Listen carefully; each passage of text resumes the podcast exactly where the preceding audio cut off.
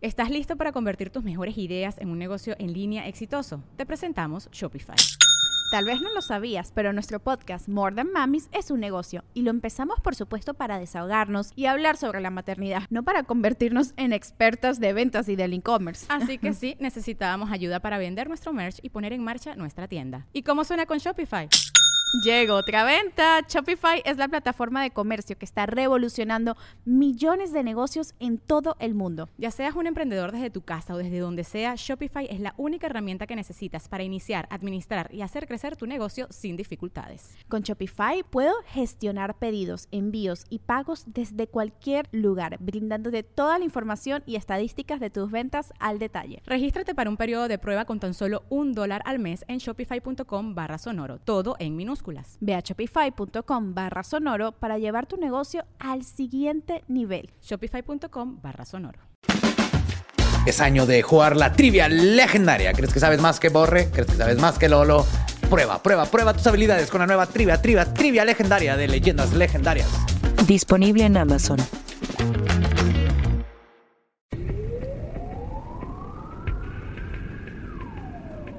Atención, el siguiente programa contiene material sensible para algunas personas. Los comentarios de Lolo vertidos en este programa son responsabilidad de la irresponsabilidad de los comentarios de José Antonio Badía.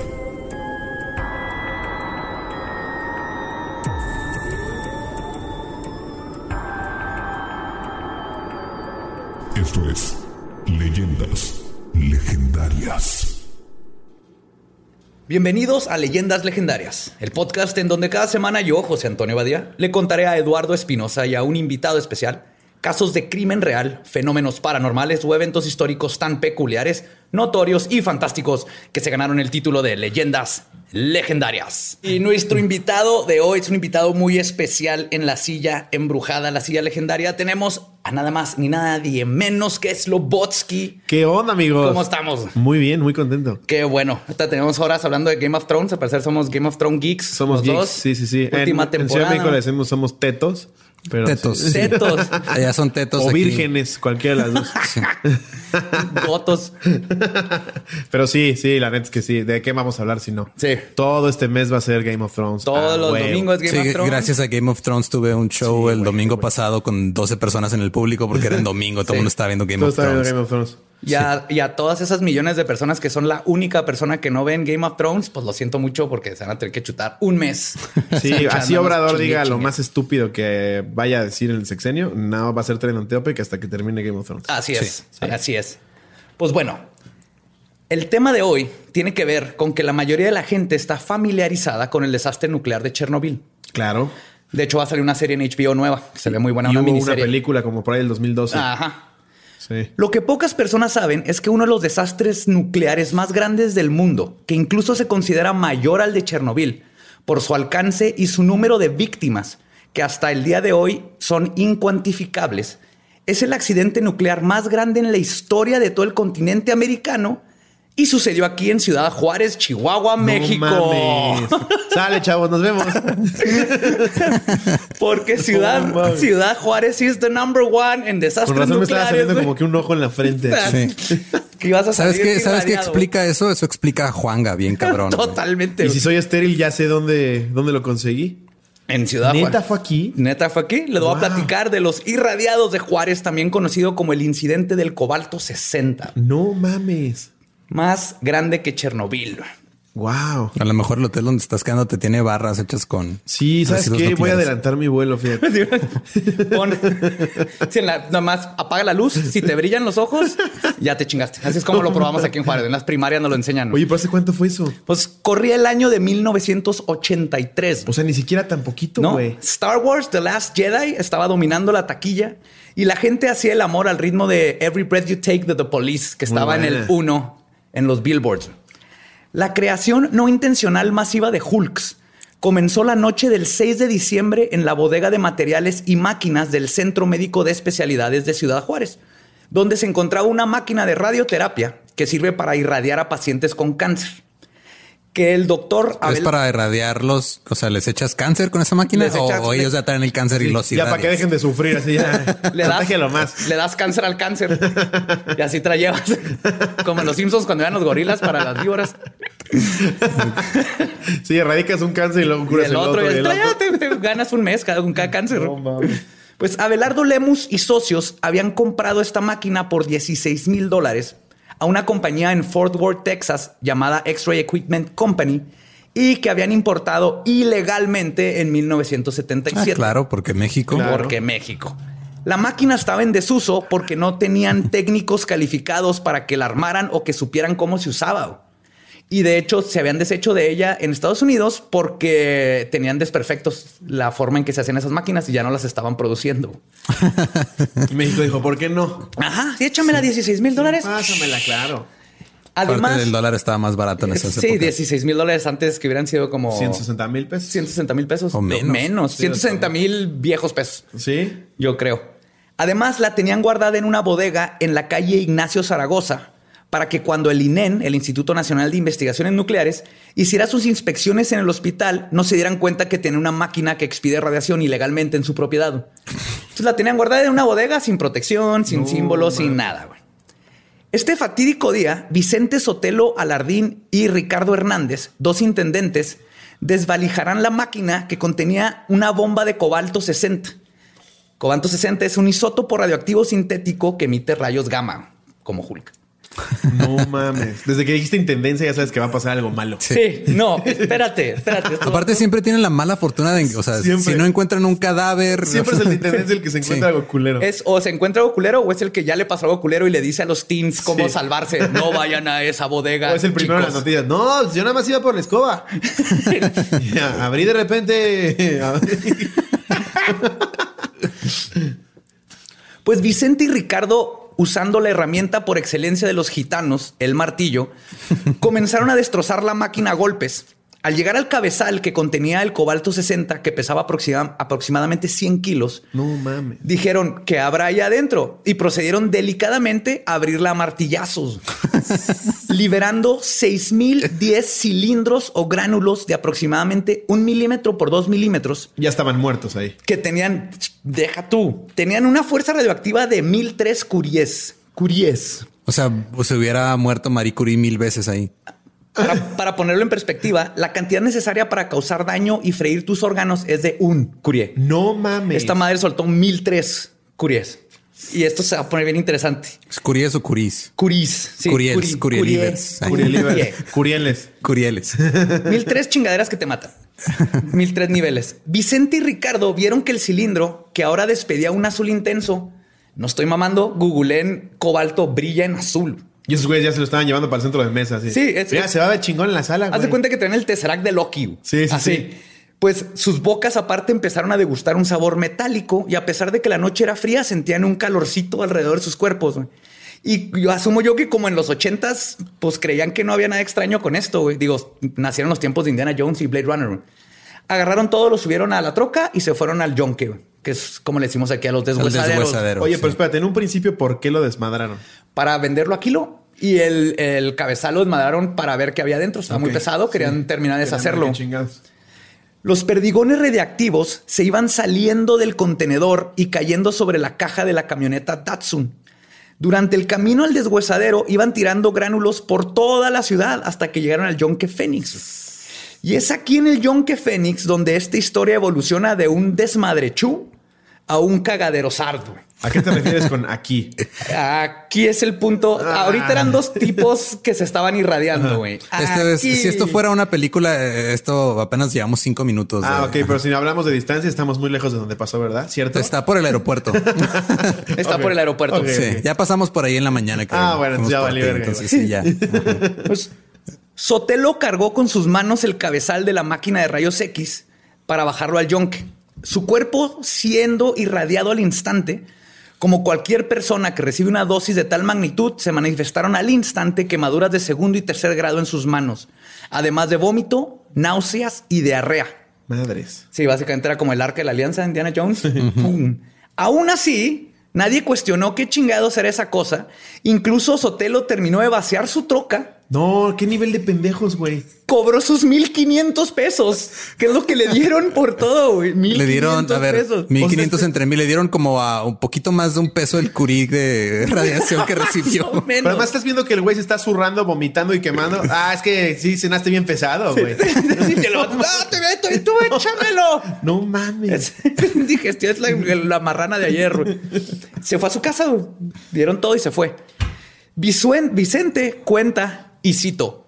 Cuando la llevé al yonque, no vi ni que la hubiera desprendido nada. Me acuerdo que de regreso se me descompuso la camioneta y la dejé durante dos días en una calle cercana al río. Una vez que la arreglamos, la estacioné fuera de mi casa y ahí duró unos tres meses porque me robaron la batería. El Datsun radioactivo estuvo estacionado en la colonia Altavista, a unos cuantos metros del río Bravo, en la No, frontera. con Espérate, a ver, espérame. Es que- Madres. O sea, acabas de describir una escena muy mexicana. Es, se me, se me quedó la camioneta, ya La no, ya no. radioactiva. Se me descompuso. Pues ahí la dejo. Ahí, ahí vengo, déjale, No, digo a mi compadre, ¿no? En dos semanas, en dos días vengo. Y luego llegas a tu casa, te roban la batería y como no tienes para comprar otra batería, porque ya te gastaste los 1500 pesos que te dieron por tu desmadre radioactivo. Curarte la diarrea. Curarte la diarrea. Las manitas quemando con aloe.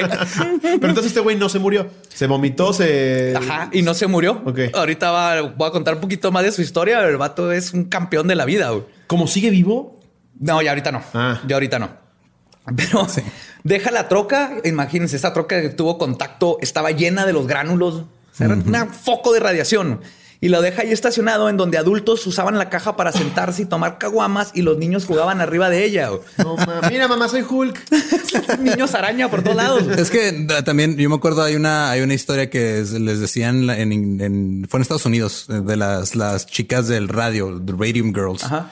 Cuando había este en creo que fue también como por los 50, 60 que eh, salió la pintura que tenía radio, que era esa madre que era brillaba, brillaba Sí, sí, como y todavía hay- en lugares encuentras tableros viejos de aviones y de y de, y de autos Relojes. que tienen ajá, que tienen toda esa madre brillante y es radioactiva y no sabían.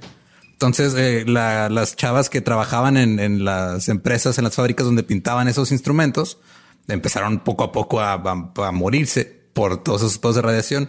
Pero ellas también se ponían a jugar con la pintura porque como brillaba, decían, ah, mira, me voy a pintar los dientes. Ah, mira esto. Las uñas. Sí, y no sabían que después se les iban a caer los dientes a pedazos por culpa de eso. güey. Entonces, que ahorita se nos hace bien normal, pero en estos tiempos Sí, la radiación fue Chernobyl el que como que metió la radiación en el consciente colectivo. Pero antes- también dices, no me voy a poner pintura en los dientes, ¿no? O sea, sí tienes que tener un nivel de estupidez. Yo rompo un fierro, le empieza a salir una luz azul, Te- te se siente calientito. chingada, Mm, sí. Mínimo lo tapo con una bolsa, algo. Sí. Mínimo te vas a lavar las manos en chinga. mínimo, sí. Con sote. En el yonque Fénix, el cilindro perforado, al ser movido por las grúas junto con los demás fragmentos metálicos, hizo que los gránulos de cobalto 60 se regaran por todo el patio donde se almacenaba la chatarra y posteriormente fueron atraídos por el campo magnético de las grúas y mezclado con los otros materiales metálicos. El imán de la grúa se hizo radiactivo y ahora cualquier metal que tocaba le pasaba la radiación. De esta manera, perdigones y fragmentos de ellos fueron llevados también hasta los vehículos que empleaban para el transporte de la chatarra a los diferentes negocios de fundición. Miles de perdigones fueron fundidos con otros fierros, liberando vapores radioactivos y creando una reacción en cadena que terminaría contaminando 6.000 toneladas de material Madres. Que luego fue vendido para hacer varillas y bases para mesas a dos grandes fundidoras. O sea, iban propagando el, Se iba. la pinche radiación. Esto se propagó más rápido que el SIDA en una fiesta de Freddie Mercury. Esto estuvo así. Bueno, eso es debatible.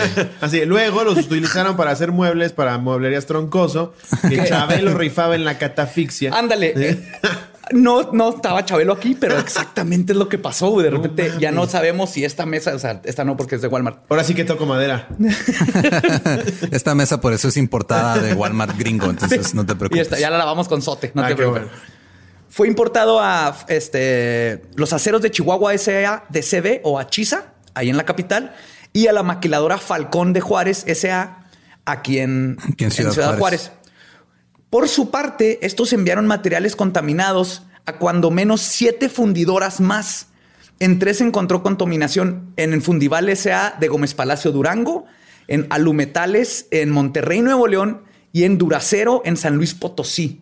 Hasta San Luis llegó eso. Apenas estamos empezando, estamos en el día, en la primera semana.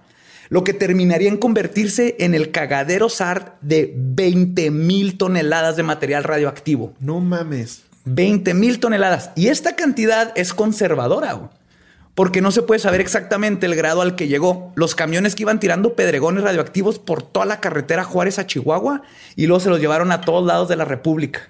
Literal, iban aventándolos a la carretera, que lo pasaban los carros y se les pegaban a las llantas y se los llevaban. No mames. Exportaron a Estados Unidos. Y luego los camiones radioactivos, por ahora ya eran radioactivos por todo el material, se estacionaban a un lado de otros camiones que no estaban radioactivos. Fue un cagadero total. O sea, básicamente Chernobyl no la pela por No, eso. no mames, sí, porque güey. no hay forma de saber hasta dónde llegó. Y antes de seguir, déjenles cuento qué hace la exposición a radiación de este tipo. Cáncer. Aparte. Obvio. Creo que el cáncer es la, la menor de, De tus cajón. preocupaciones. De cajón, sí. Y la cosa es a Un corto. chile en la frente, así ya. eh, bigote en la ceja. Así te sale el uniceja. Eso es peor que el cáncer. Oye, No mamá, ¿es normal tener un testículo en el pezón?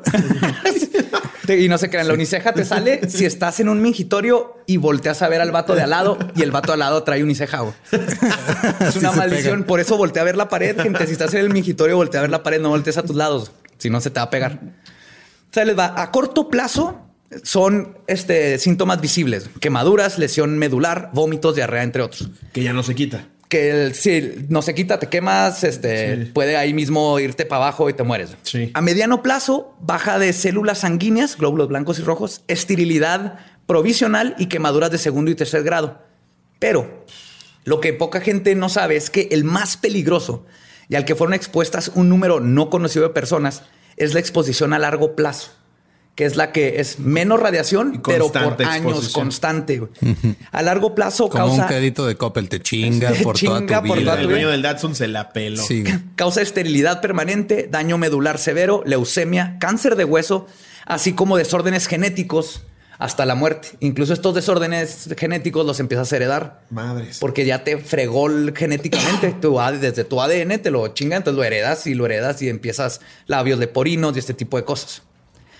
Un evento de esta magnitud rápidamente fue detectado y movilizó a todas las agencias mexicanas para atacar el problema.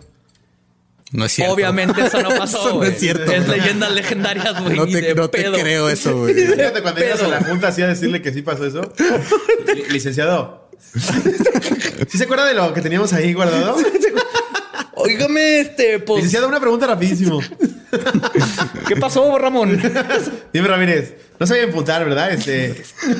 Pues, ¿se acuerda cuando me dejó las llaves ahí con la escoba? Sale, No, saqué, saqué el Tesseract y ahora hay unas arañas como de dos metros.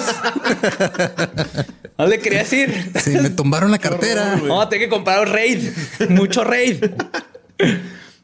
Ahí les va. Pasaron 40 días de estar exportando varillas, bases de mesas y de niños jugando en un Datsun radioactivo, convirtiéndose en niños araña, para que las autoridades se dieran cuenta de que algo había sucedido.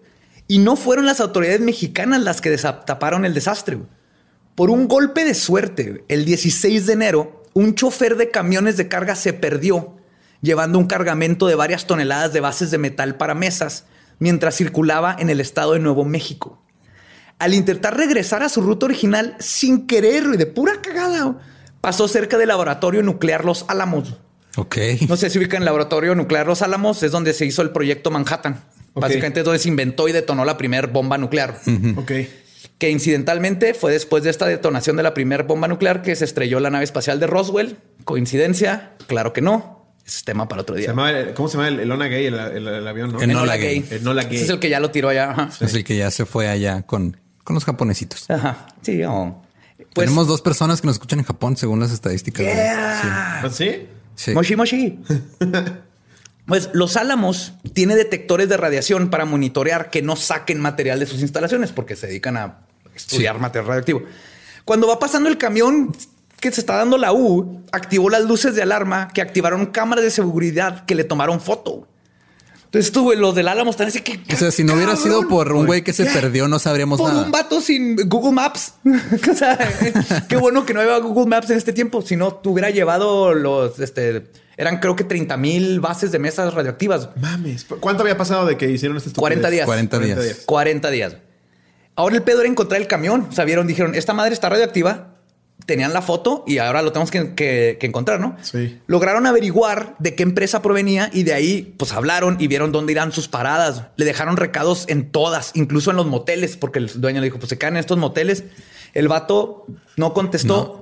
Hasta el, un día después, el chofer que le había valido madre todos los recados sale de su motel para encontrar un escuadrón de hombres a la Stranger Things con sus trajes, ante, trajes Claro, antirradiación. Sí, ahí echándole mediciones. El vato está así 3312, que- tenemos un 3312. Espérate, espérate. No, la puta ya estaba. No nos importa la puta, porque hay una araña de dos metros en tu camión. Te juro que ya no estaba respirando cuando llegué. Obvio, no, pues la radiación, cabrón. De hecho, le explicaron, güey, tú traes radiación de, de mamaste, güey. Y Esa es la escala. En la escala del 1 te mamaste. Te mamaste. mamaste, sí. Y le- pues, él ya le- les, les explica de dónde viene la carga y es así como dan con Juárez como el punto original de toda la contaminación. Pasaron 10 días después de que las autoridades estadounidenses le avisaran a la Comisión Nacional de Seguridad Nuclear y Salvaguardias, o la CNNS, CNS, eh, CNS, NS, no importa. Ya en Peña Nieto. Ya Sí, saben que- de- de- de- de- La comisión que. La Comisión Nacional que... eh, de salvaguarda Eh, de- ese- La verdad de Nuclear. infraestructura nuclear. y muchos núcleos. Tardaron 10 días para que dieran con la camioneta. güey. Para este entonces, los ciudadanos de Juárez, cercanos al incidente, habían sido irradiados con 10 veces más radiación que la gente del incidente de Three Mile Island en Pennsylvania, güey, que para este entonces era el accidente nuclear más grande que había pasado en 1979. Pero pinches gringos no la vienen a pelar, obviamente. Pues Claro, güey. Ciudad Juárez es número sí. uno. Todavía no pasaba Chernobyl, ¿no? No, todavía no. Fue 83 tres años después, más o menos, sí. Sí. Usando instrumentos de medición, una brigada detectó que la camioneta blanca mostraba niveles de radiación de hasta 1000 REMS. Para poner en perspectiva, cuando te sacan rayos X, te exponen a punto .2 REMS. No mames. El tipo que te saca los rayos X puede exponerse a un máximo de 50 REMS en un año. Y ya es. Si se pasa de 50 REMS, lo, lo retiran hasta que se le baje el, el nivel de radiación. Ok. ¿Sí? En un año. Mientras que una dosis en todo el cuerpo de 300 a 400 REMS se considera fatal en 50% de la gente que recibe. El Datsun traía mil. O sea, pero esta madre no es como que desaparece. Si está, No. si está ahí, así va a estar eternamente. Tiene, tiene una media vida de 50 y tantos años. No mames. Ahorita platicamos eso, pero el- o sea, en, en la media vida quiere decir que en 50 años va a bajar de 1000 REMS a Ah, 500. 500, que es una bestialidad igual. Que sigue siendo, o sea, Sí. 50 o sea, 100 REMS. años ese Datsun se la ultrapela. sí, ese, ese Datsun, Sí. yo creo si lo haces enojar, se, Y se luego, pone eh, verde. güey. Transformer. sí. Bumblebee. Bumblebee verde. Sería el Bumblebee Mexa, estaría bien chingona. Y obviamente si, hubiera una película de Transformers con un Transformer mexicano, sería una troquita Datsun. Obvio. Sí, güey. y obviamente cuando se transforma, Creo- tener un sombrero así. Creo que es la primera vez que un Datsun es. Alguien le puede tener miedo a un Datsun, güey. Datsun, sí. Es algo. Aguas, es, güey, no a Datsun. es algo notorio, güey. Un Datsun por primera vez en su vida. güey. Ya me emputé, se vuelve. Pues en este caso, unas 200 personas recibieron el equivalente a un año de rayos gamma que recibiría un técnico de rayos, de rayos X a diario por un periodo a O más sea, o, el menos 40 equivalente, días. ajá, el equivalente que le toca a un güey en un año fue en Es un día. en un día. Sí, pues porque llegaban, se sentaban, se movían y los niños jugaban. el- Ya ven que aquí en México es clásico, si hay una, una camioneta, un carro que nadie Te usa en la calle. ahí. te pones a chupar, más si es una pickup que le puedes bajar la. Sí, te sientas, sientas, ahí es- hablas con tu vecino, están en los de la días. vida. Vieja. ¿Ya viste las estrellas de, de Yanariz? ¿Cuáles estrellas? Esas azules que están en el Datsun, no, allá arriba. ¿Qué, las, las cosas verdes del cofre? No. Más arriba. Y en virtud de que la camioneta se encontraba, se encontró en una zona densamente poblada, se consideró llevarla a un sitio que reuniera las características de no estar poblado ni encontrarse demasiado distante para poder seguir tratándola. Entonces, ¿a dónde la llevaron? Al Parque Chamizal, Ah, no mames. Para los que no son de Juárez, esto es el equivalente a que hubieran llevado un Datsun radioactivo al Parque Chapultepec o a Central Park. Es el parque donde va todo mundo. Sí, pero obviamente mucho más pequeño y sin dinero, Ajá. con menos árboles, porque estamos en eh, el desierto. Denso. Aunque ahí en el chamizal ah, la- le puse una malla de metal alrededor con letreritos y tenían a dos policías cuidando. irradiándose constantemente mientras cuidaban el Datsun. Qué bonito es cuando la gente no entiende a lo que está expuesta. güey. Sí, güey, no tiene ni La idea. inocencia de los ochentas, no, yo Tal sí la cual. extraño un poquito. güey. Sí. O sea, A veces sí era bonita. güey. Preguntando a los vecinos, dieron con Vicente y cito de una entrevista con la revista de Proceso a Vicente. Los de salubridad fueron por la camioneta y a recoger y a recorrer el barrio. Comenzaron a sacar muestras de sangre de mis vecinos. Eso me provocó enemistades y cada vez que salía de mi calle me insultaban y me decían que por mi culpa pasaba todo esto. Pinche Vicente de mierda. Ahí está el radioactivo. Chiste. Las cucarachas ya están bien grandotas, culero. y fue por Vicente que se enteraron que la camioneta pertenecía al Hospital General y que él ahí O sea, laboraba. aparte también la camioneta era el del Hospital General y como es México, el güey la podía tener en su casa por meses y no les importaba. Como es México, le robaron la pila y el hospital no le compró una pila a pesar de que es un carro de la empresa. Sí, sí, sí. Sí, es- es automóvil empresarial. No puedes escribir estas chingaderas. Esta película nadie se la creería. No, sería, o sea, Sí, hay de- hay de- son, son las que estás viendo y dices, ay, chinga tu madre. eso ¿no? sí, no mames, na- nadie en la vida real es tan inepto. Tan estúpido, sí. Pero ahí estaba Vicente. Probablemente dice, pues es del Hospital General y ahí laboro, pero no les dijo que había desmontado una bomba de cobalto con un martillo porque no sabía, güey. no sabía lo que había hecho. Y cito de la entrevista, dice, la verdad es que nunca nos avisaron que esa máquina tenía contaminación. Habían muchas cosas arrumbadas, aparatos de ventilación, catres y todo eso. Y la verdad, ni un solo letrero con una calavera o algo así. Ah, Le tengo que dar puntos. Neta, güey. Sí. ¿No ves una calavera? Sí. Digo, ya cuando sale la luz azul, corre. hasta don Pero Ramón no, lo decía en el chavo. Si ves la calaca ahí, no lo hagas. no la- Entonces la CSNN, CSNSC Esa cosa, sí. fue al Hospital General y no encontraron ninguna máquina que utiliza cobalto 60, obviamente, porque no Porque la habían estaba, registrado. porque era Porque ilegal. fue comprada ilegalmente. Y el hospital no mencionó el detalle de que tenían una que compraron ilegalmente y tenían en una bodega. Es que también, como clásicos mexicanos, es hay un pedo mucho más grande que tú, pero tú no te quieres meter en problemas. Exacto, Entonces sí. no das la información porque dices, no, no, es que yo no puedo decirles esto No, porque me va a cargar la verga. Ajá. Pero hay miles de personas siendo Que Están irradiadas. en juego por eso. Mientras- ¿Seguro la compraste? No, que yo recuerde, no. No, yo no, no. No, eh, no. pues, De hecho, intuyendo que se habían metido en un pedo muy grande, mandaron a dos vigilantes a decirle a Vicente que lo necesitaban para un jale en el hospital. O sea, este vato sigue, se quemó de tercer grado, estuvo expuesto y ahí andaba, fue a jalar de nuevo. güey. No mames. Estando ahí, y cito de nuevo, dijo, fui, a- fui y estaban el doctor Lemus, el señor Méndez, que es el administrador del centro médico, el ingeniero Guerrero y un licenciado. El licenciado me acosó a preguntas y luego me dijo que firmara una declaración. Hashtag me too. Tocó mi entrepierna y, y luego vio mi chile radioactivo. y mi tercer huevo. Le subió la mano por la pierna y le dijo, ¿qué es esto? Ah, cabrón, no, neta, ¿qué es esto, güey? No, y en serio, ¿qué es eso? Dijo que firmara una declaración confesando que yo había robado la bomba. Al principio me negué a hacerlo, pero todos estaban encima de mí gritándome y amenazándome.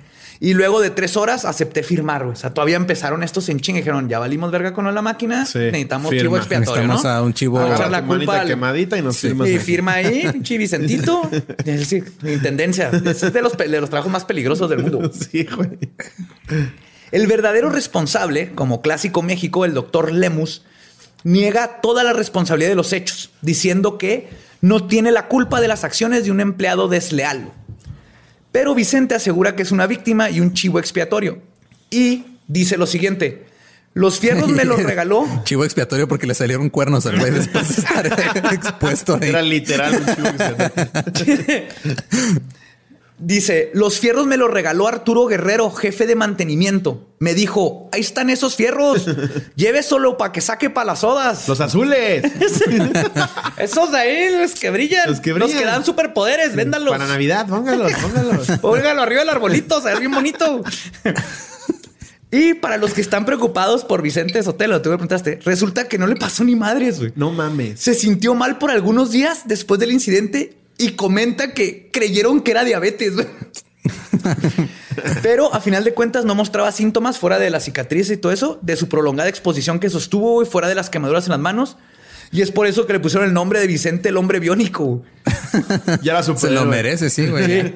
Sí, sí, sí. Pero entonces no le había pasado nada. Se quemó, le dieron náuseas. Pero no le dio cáncer, ¿no? No le dio cáncer hasta donde logré investigar.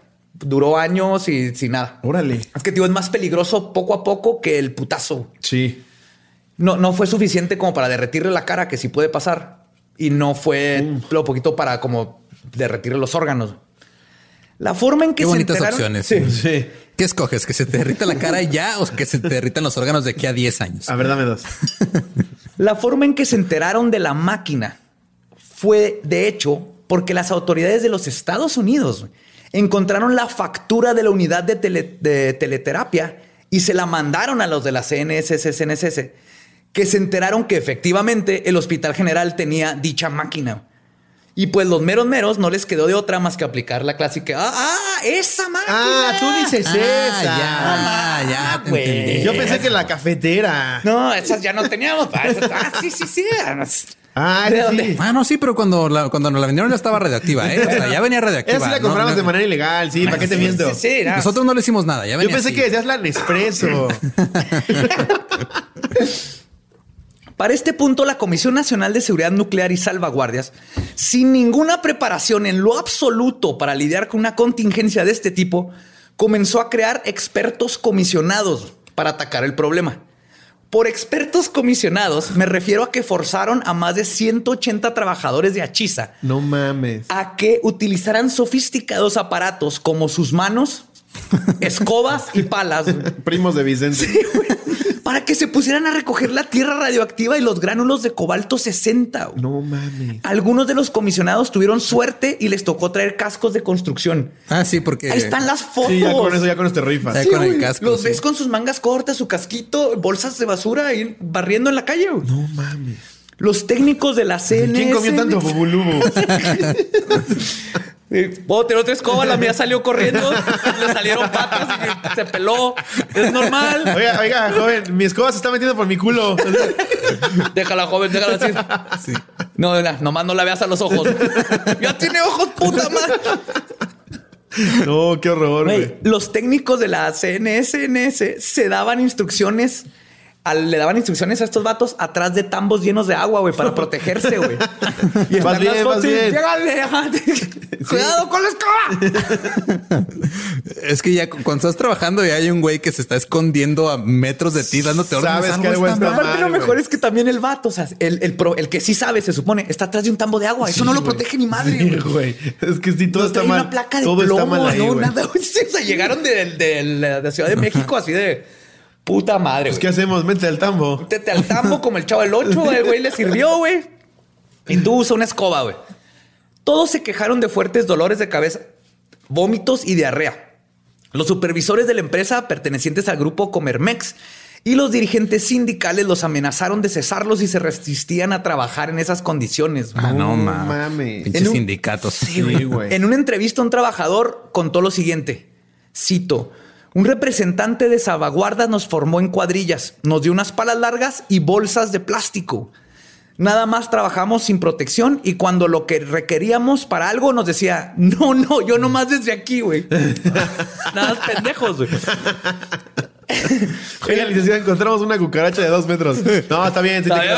Te creo, te creo. Nomás le bajaba poquito a la ventana y no así que, ok, güey, ok. Ah, bueno, sí, mátenla. Síguele, síguele, subía. Y prendía de polis, güey. Qué poca madre, güey. Every breath you. El, salvaguard- el salvaguardas nunca se acercó al material contaminado. Monitoreaba desde lejos y a nosotros nos mandaba a trabajar así, con lo que traíamos puesto. Por eso yo creo que nos dolía mucho la cabeza, casi hasta estallarnos. Durante esos días le explicamos a los jefes y al técnico, pero no nos hacían caso. Protestaron contra su líder, Medrado Chávez, ni nos hacía caso. Es más, permitió que el mayordomo y el gerente de producción, Javier Sánchez y Fernando Musquiz, nos amenazaran con el despido si no obedecíamos. Entonces, básicamente los forzaron a estar expuestos a cobalto 60 y fueron de los que más sufrieron. De hecho, algo que pasó, la- una de mis fuentes principales para esto fue el todo el estudio que hizo la CSNS Sí. sobre lo que pasó. Pero luego lo empiezas a comparar con las entrevistas de la gente y los hechos. Dices, estos vatos lo pulieron y lo arreglaron bien. bon-". En su reporte no viene que pusieron a más de 180 personas los a recoger. a. Ahí está todo bien bonito. Primero llegamos y asesoramos el lugar y luego decidimos recoger todo. Sí, ¿no? se, se brincan estas Sí, partes. no dudo que ahí ya, o sea, se cayó un güey desmayado y luego de repente. Sí, ahí te empezaban a salir ampollas y el tercer ojo y todo. Y no el tercer ojo chido, no el de la ayahuasca. güey. el tercer ojo que no quieres. Mientras tanto, en la colonia de Vicente, el hombre biónico, no tiene sentido ese apodo, perdón. tengo que No, no tiene, no. Pero en esos tiempos, biónico era yo creo lo más... todavía no estaba el. Hulk tan... Sí. No Tan- tenían referencias de, de películas. Sí, todavía no existía el, el universo cinemático de Marvel. No, Entonces no, no sabían qué estaba pasando. Pues estuvieron monitoreando cerca de 450 personas que tuvieron contacto o estuvieron en la cercanía del Datsun radioactivo, porque y ahí vamos a poner en los show notes los mapas. O sea, está el Datsun y ponen la, la medida de radiación hasta donde llegaba y son cuadras. O sea, alguien que estaba a cinco casas del Datsun, aunque no se acercara al Datsun, al Datsun estaba llegando la radiación. Sí, claro. Pues 450 personas le empezaron a sacar sangre y todo, pero a pesar de que al principio se tenía un control más o menos eficiente, la gente comenzó a dejar de ir a revisarse por falta de recursos. Como dijo uno de ellos, los que tuvieron contacto con la camioneta y orgulloso representante de la resiliencia juarense, dijo, solo nos sacan sangre y tenemos que pagar las medicinas que nos recetan. La verdad es que a veces no tenemos ni para el camión, mucho menos para las medicinas y mejor ya no vamos, güey. No tenían dinero para medicinas, eh, no les regalaban las medicinas, güey. Era nomás y dejaron de ir. 450 personas no saben qué les pasó. No saben el, el- a largo plazo qué onda. Esas son nomás 450 de miles que estaban alrededor del Datsun. Hasta ahorita el saldo era de una camioneta en prisión en el chamizal, mil toneladas de material que habían sido exportados a Estados Unidos, el cual aparentemente lograron recuperar 90% que regresaron a Juárez. Y 5 mil toneladas se distribuyeron al interior del país. En Juárez, la Comisión Especial de Escobas y Palas había recolectado, había recolectado ya 5 mil toneladas de material radioactivo que tenían resguardados al aire libre, Ah. atrás de la cárcel, el cerezo. güey. Ah, Ya- bueno, mínimo ya no. Ya a 50 metros de una colonia. güey. Ah, no, sí es que el cerezo está cerca. Sí, Si sí. vas a entrar, chinga a tu madre, Juárez. Ahí va a estar 5 mil toneladas de material radioactivo al, al aire libre. güey. Con todo este material radioactivo al aire libre, que algo importante, el viento se lleva las partículas radioactivas fácilmente. Sí, claro. Y si algo sabemos de Juárez, es que hace un putero de viento. Por eso la frase de lo que el, el viento le hizo a Juárez, ¿no? Ah, ok. Es común aquí aironazos de 80 kilómetros por Ah, hora y todo que se mueven Si por sabes que ciudad. vives en el desierto cuando te despiertas en la mañana, escuchas así, ves tu pronóstico del tiempo y dice tormenta de arena. Y dices, güey, ¿qué- ¿por qué estoy viviendo aquí? ¿Qué hago aquí? Pues uno, uno se imaginaría que estaban pensando en un plan de contingencia expreso, pero claro que no. El PRI y el PAN, la Canaco y la Canacintra se empezaron a pelear por los millones que el gobierno federal mandó para construir un cementerio nuclear y tratar de lidiar con las cosas. Obvio, güey. Ahí, ahí este. Ahí les va la lana y compren y más palas.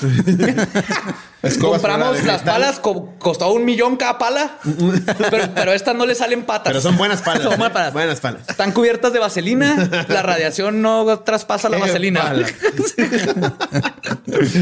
Por si eso no fuera poco, el predio más adecuado colindaba con los terrenos de Asbestos Monterrey y de Jaime Bermúdez, cabeza de la industria maquiladora y dueño de la mitad de Juárez. Entonces, donde podían hacer el, el- el cementerio, eh, era en un lugar donde la gente de dinero de aquí de la ciudad no quería, porque eventualmente iban a tal vez construir edificios o lo que sea, güey, y dijeron no ni madres. Y entonces decidieron expropiar el terreno de Samuel Ansúrez y los hermanos Alfonso y Roberto Villegas para hacer el cementerio nuclear. Un predio a escasos 60 kilómetros de Ciudad Juárez y está en Samalayuca, llamado El Vergel.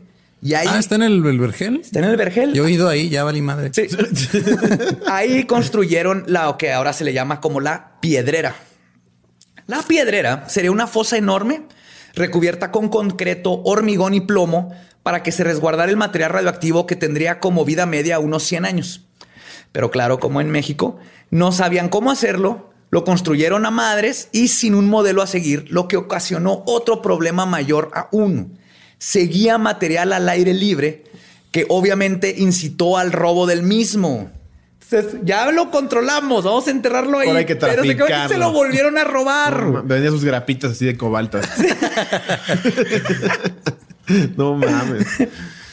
Don Chuy, que cuidaba la piedrera. A huevo tenía que ser Don el Don Chuy. el Chuy, a la- a Siempre. Si, huevo. si hay un pendejo al que le eches la culpa en las películas, es Don Chuy.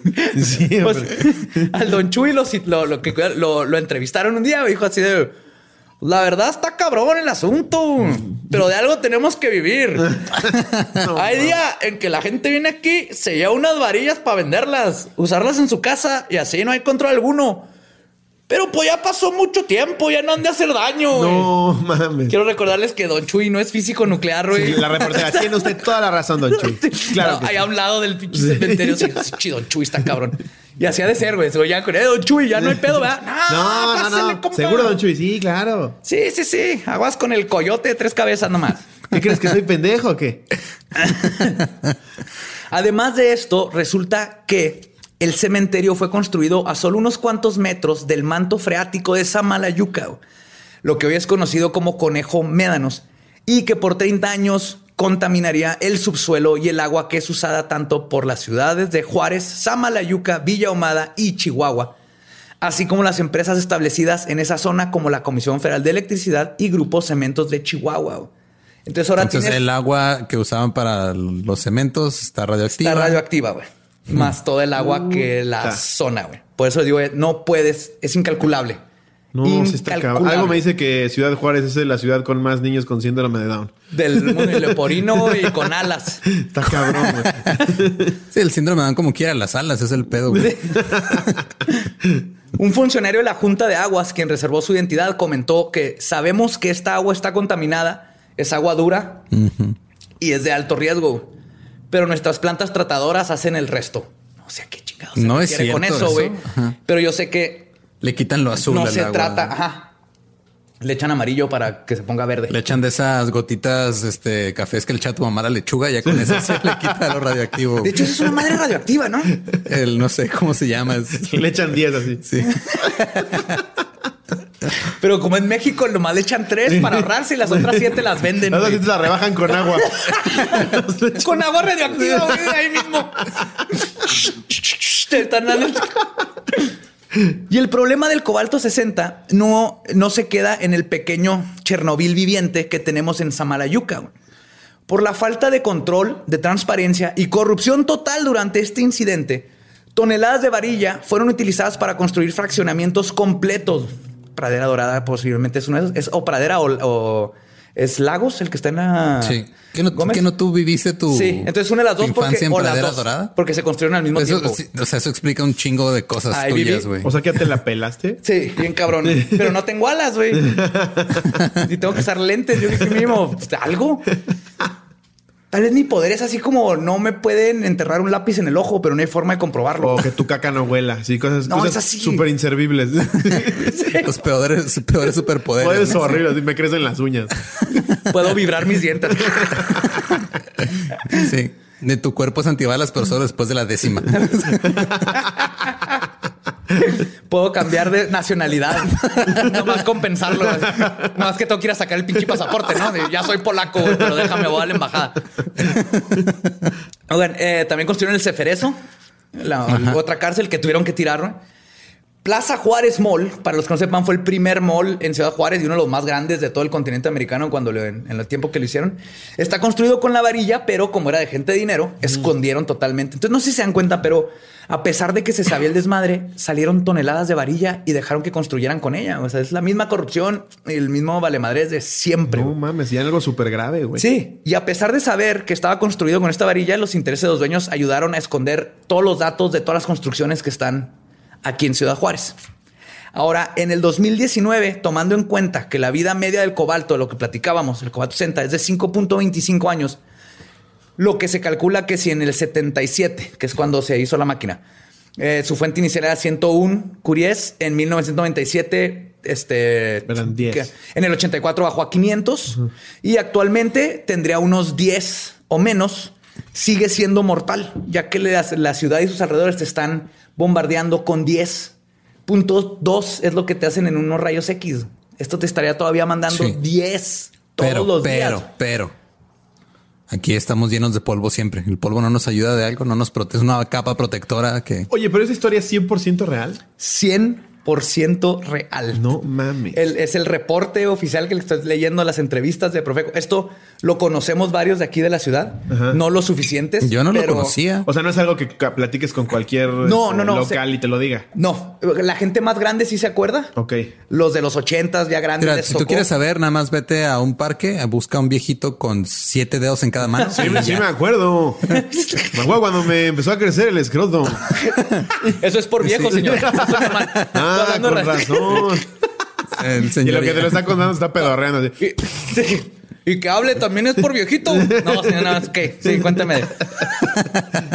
No, sí, es que fue algo, digo, también el- antes de Chernobyl, la noción de la- del peligro de la radiación no era tan.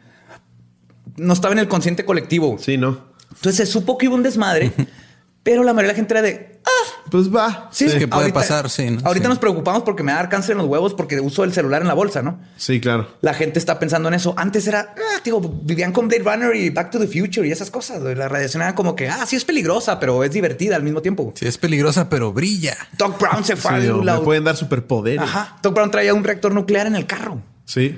Y no era un Datsun, pero Un DeLorean. era un DeLorean. Un DeLorean, sí. Pero para todos los que no están en Juárez y estén pensando, ah, qué pendejos los de Juaritos, pongan atención, porque hay un mínimo de 10 mil toneladas de material radioactivo que jamás se recuperó y es muy probable que hayan llegado directo hasta donde tú vives. No seas mamón. Por ejemplo, si vives en los estados de Guanajuato, Sinaloa, Sonora, Baja California Norte, Zacatecas, Jalisco, Nuevo León, San Luis Potosí, Tamaulipas, Durango, Coahuila o Querétaro, ¿qué crees? Te la pelaste. Hay casas y edificios hechos con varilla radioactiva en tu estado. güey. ¿Sí? Para los que nos escuchan desde el estado de Hidalgo, ahí se almacenaron 98 toneladas de la varilla contaminada en hoyos cubiertos solamente con plástico y poquito concreto. Por Para- nietos de, por- de- de Vicente. Ah, sí. Para nuestros fans del Estado de México, en Maquixco, a solo 75 kilómetros de la Ciudad de México, está el Centro de Almacenamiento de Desechos Radioactivos, donde recibieron toneladas de varillas radioactivas from Juárez with Love, donde en el 85 los habitantes inmediatamente comenzaron a reportar el aumento de casos de nacimiento de niños con labio leporino, hidrocefalia, infecciones en la piel y muertes neonatales. Además de que comenzaron a morirse sus gallinas, sus duraznos y lo único que crecía eran las tunas, que aunque ellos sabían que estaban irradiadas, dijeron, pues ni modo, las tenemos que vender y se las llevaban a la Ciudad de México a venderlas, No, güey. güey, no, ya. Porque de eso. ¿Te acuerdas de haber comido tunas de niño? eh? Gracias a Dios, no. Ok, Pero como estás- muchísimo McDonald's, así que estoy igual. Ah, no, ahí no hay pedo. No, no, no. Ahí ya te estás muriendo lentamente por elección propia, güey. Ahí ni cómo ayudarte. ¿no? Sí, McDonald's lo que es que las pestañas te empiezan a salir vertical, güey. No hay mucho pedo. Y un chingo de barro. A Mazatlán se mandaron 14.800 kilogramos. De hecho, la mitad de los estados del país recibieron varillas contaminadas. Y si nos estás escuchando desde alguno de estos lugares, güey, ahí les va y corrígeme si digo mal el nombre, güey. A Colmán, Atizapán de Zaragoza, Puta. Coacalco de Berrizabal, Güey, Berriozábal, Ber- Berriozábal, ya tengo familia, güey. Cuautitlán, Ecatepec de Morelos, Huexpoxtla, Güey, Poxla. Hueyecostla, Jaltenco, Melchoro Campo, Nextalpan, Nopaltepec. ¿Es el nombre de veras? Sí. Nopaltepec suena como a Inventado, un, ¿no? a un hombre Y inventado. bosques de las lomas. así. San Martín de las Pirámides, Teotihuacán, Tepoztlán, Tezoyuca, Tultepec, Zumpango, Atenco, Ajapusco, Coyotepec, No, Acapulco. pero con X. A- Acapulco. No, A- Axapusco. Cuernavaca. Si llegaron, si llegaron varillas radioactivas a Cuernavaca, eso explicaría Coco Sí. Celis. No. y no voy ni a la mitad, güey.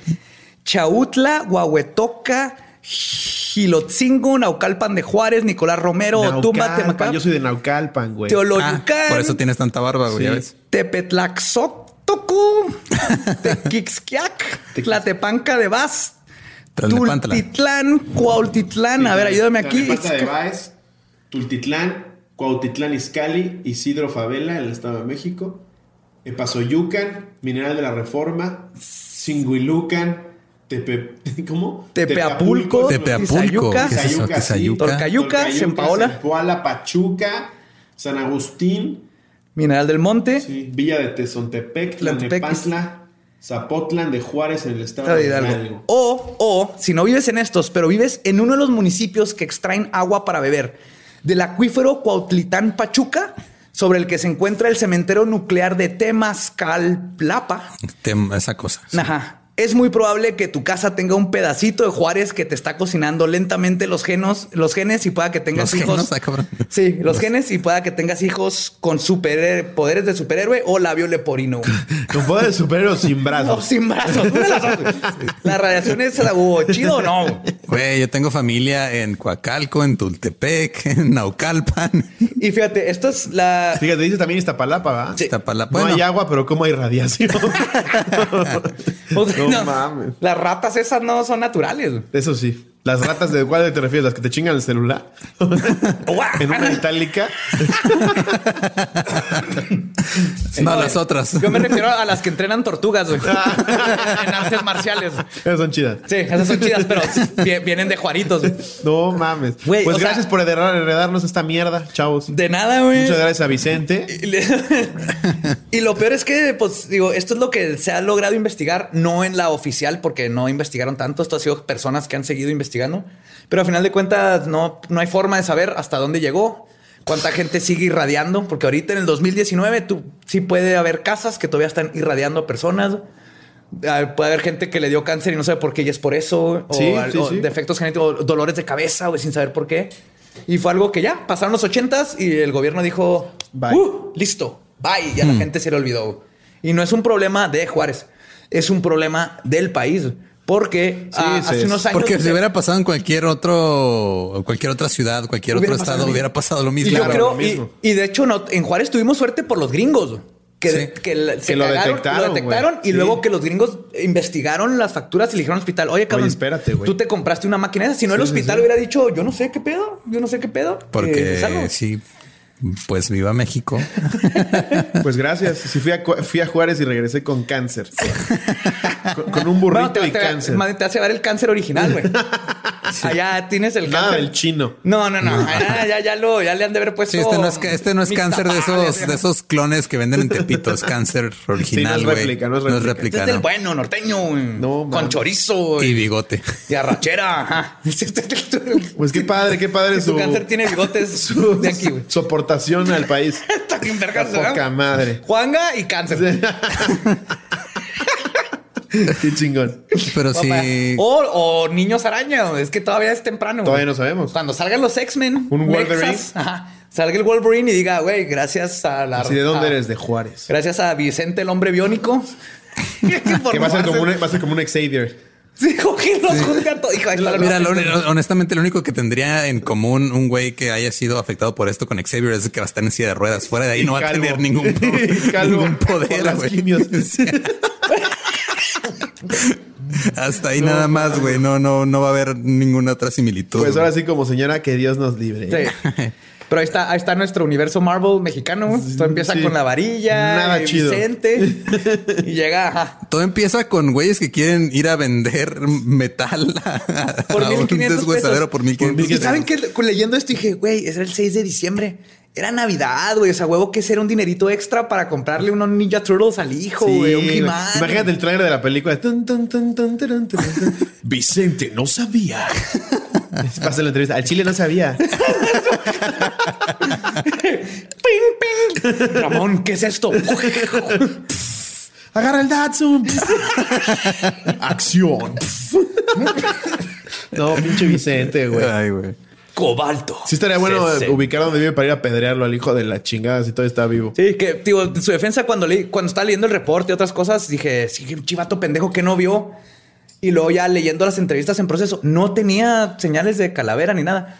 Mi sentido común sí es hasta ya cuando veo que algo brilla en azul, digo a la verga, algo está raro aquí. Y estás hablando de un güey que eh, era, Era electricista. evidentemente ignorante. Sí, era, era electricista y, e intendente. Era Sí. uno de los jefes de intendencia.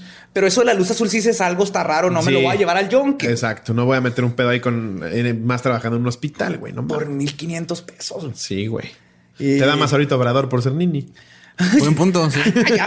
Mira, Vicente, te hubieras esperado 36 Te años, hubieras güey. esperado tu liquidación, Vicente. Y te daban. No, y lo peor es el del hospital, este, metieron varias demandas para los trabajadores de Achisa que estuvieron trabajando. eh, Déjame adivinar, no llegaron a nada. Nada, güey, los del hospital. Ay, qué padre. Se salieron con la suya, el hospital no lo multaron, no hubo problema. O sea, sí, importamos esta madre legalmente. No, no pasó absolutamente nada, güey, como siempre. güey. Y mientras México sigue viviendo con el estigma de esos fierros. Que, pues, ¿cómo calculas? Hay, hay No, cemento radioactivo, hay agua toneladas, radioactiva, güey. tonelada. Y aquí en Juárez, ahí está por las dunas de Samalayuca, ese cementerio. La- en Hidalgo tienen pedazos de eso. Ahí en la ciudad, 45 kilómetros de la Ciudad de México, tienen todavía 45 toneladas de esa madre. Y no saben qué hacer. Y no, no están en tambos bien bonitos como en Chernobyl. güey. Entonces sabes que le echaron una manta ahí, adobe. Sí, porque a Chernobyl, de hecho, hay, hay tours clandestinos a Chernobyl. Ay, Sí. yo quiero ir.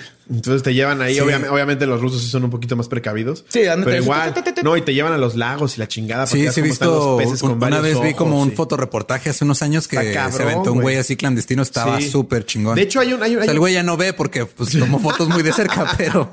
Hay una serie en Netflix de, de un güey que se va a puros viajes clandestinos. Ah, no la he visto. Sí me lo como platicaron. turbios. sí. Y uno de esos Uno de esos es Chernobyl. ¿A Chernobyl? Sí, güey. Uf, Güey, de hecho, la serie de. Hay que hacer, hay que hacer lo mismo. ¿no? HBO. La hay que nueva hacer lo a salir mismo. de Chernobyl se ve buenísima. Hay que hacer lo mismo, hay que hacer tus clandestinos para. Hay que encontrar la Datsun, güey. Vamos al. Compras un Datsun, lo pintas de azul. Ahí les va. yo- Ah, la Datsun primero la llenaron de concreto. güey. Ok. Esto es lo mejor. Le llenaron la, la caja de concreto para detener radiación, que obviamente no, porque está radioactiva por, Por todos lados. O sea, nomás no estaba saliendo para arriba. Y luego midieron y dijeron así como que, ok, pues está como a 30. Y luego le dijeron al de la grúa, pues vas, güey, pero rápido. Entonces el vato era corriendo y se arrancó con, la, con el Datsun hasta llevarlo al tiradero. Y era un vato también X de la grúa que nomás dijeron, pues aguas, esto puede estar medio, nomás hazlo rápido. No mames. Y así movieron el Datsun. Uf. Pero sí hay que buscar ese cementerio. No buscarlo, se ve en Google Maps. Sí. Se ve clarito los como Si tú nada más busca ahí cerca de Juárez lo que esté brillando azul en Google el Maps. vergel. Ajá. No, yo, yo he pasado por ahí. Sí, pues todos pasamos por ahí cuando están las dunas, ahí, ahí se ve. Y ahí está, esa fue la historia de cómo México estamos de la chingada. Pues gracias por, por, por darnos optimismo a todos en México. Qué chingón. 50. si no había turismo en Juárez, después de este podcast va a haber la mitad. Ajá. O eh, hay gente que le gusta El peligro. El peligro. Y se van como a Chernobyl. Vámonos Sí, al, claro, sí. al vergel, lo Eso llevamos es al tour. Sí, sí, de A ver si todavía es- está Don Chuy. O sí, Don Chuy ya es como un árbol, es vegetación. Ya está Vicente ahí emputado. eh, ¡Salte! Ay, Pues, Slobotsky, muchas gracias por habernos acompañado. Un placer, qué chingona historia. mucho, Gracias por acompañarnos en nuestro podcast. Me voy muy contento, muy Este, contento. te vas aquí, muy ¿eh? contento con tu nuevo ojo. ¿eh?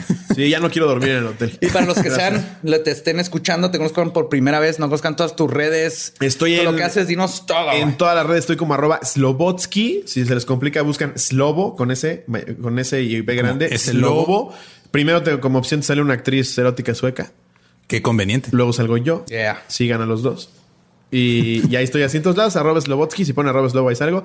Escuchen, ajá, escuchen hago- la cotorriza. Escuchen La Cotorriza, que es mi podcast ahí. Este, escuchen el show de Don Peter, que era mi podcast. que también Pero Pero escúchenlo todavía está también. bien chido. Escúchenlo también, está chingoncísimo. Y ahí andamos en redes publicando de todo, videos. Ya sabes, me gusta el término creador de contenido, suena mamador. Está Sí, padre, güey, está Pero bonito. subo videos ahí a. No había esa carrera, si no yo lo hubiera escu- es que Hubiera estudiado del- sí. Ajá. Ingeniería, este, sí, licenciatura en creación de contenido. Y dices, ay, güey. Cirujano en creador de contenido. güey. Sí. Esto no. Sí, me toca, me toca Facebook a las 7. Entonces ahí ando Sí, subiendo vas a- todo. ay, tengo que tomarme un selfie, Sí, güey. sí, ay, no mames, me toca story de Instagram, güey. Que hablando de stories de Instagram, etiquétenos cuando escuchen el podcast y Claro. síganlo pasando. Perfecto. Sí. Pues muchas gracias, amigos. Y gracias a los que nos escuchan, ya saben, somos sus fans porque son nuestros fans. Gracias por el arte que están haciendo, nos encanta. Síganos, más temas, ya saben que el que nos mandan, tardamos en, en hacerlo, pero lo hacemos, Pero se los hace. estamos escuchando, se va a hacer. Y Sí. esto Que fue. Tengo, tengo miedo de que se van a quejar de que hoy no hubo necrofilia en el podcast. Sí, es, creo que es del- de los primeros que no hay necrofilia. Pero hubo un chingo de radiación. Sí, el, que no, imagínense se compensa. zombies necrofílicos, necrofilia al revés, donde el muerto te tiene sexo contigo. Es el que te coge a ti. Ajá. No sé si eso está, no sé si estoy bien con eso, de acuerdo o no. Ya, ya no sé qué pensar, güey. Nega necrofilia o retronecrofilia. Una de las dos. Vamos a, vamos a acuñar un término eventualmente. Ya lo saben, ya nos conocen. güey. Pues gracias. Esto fue Leyendas Legendarias. Nos escuchamos el próximo miércoles.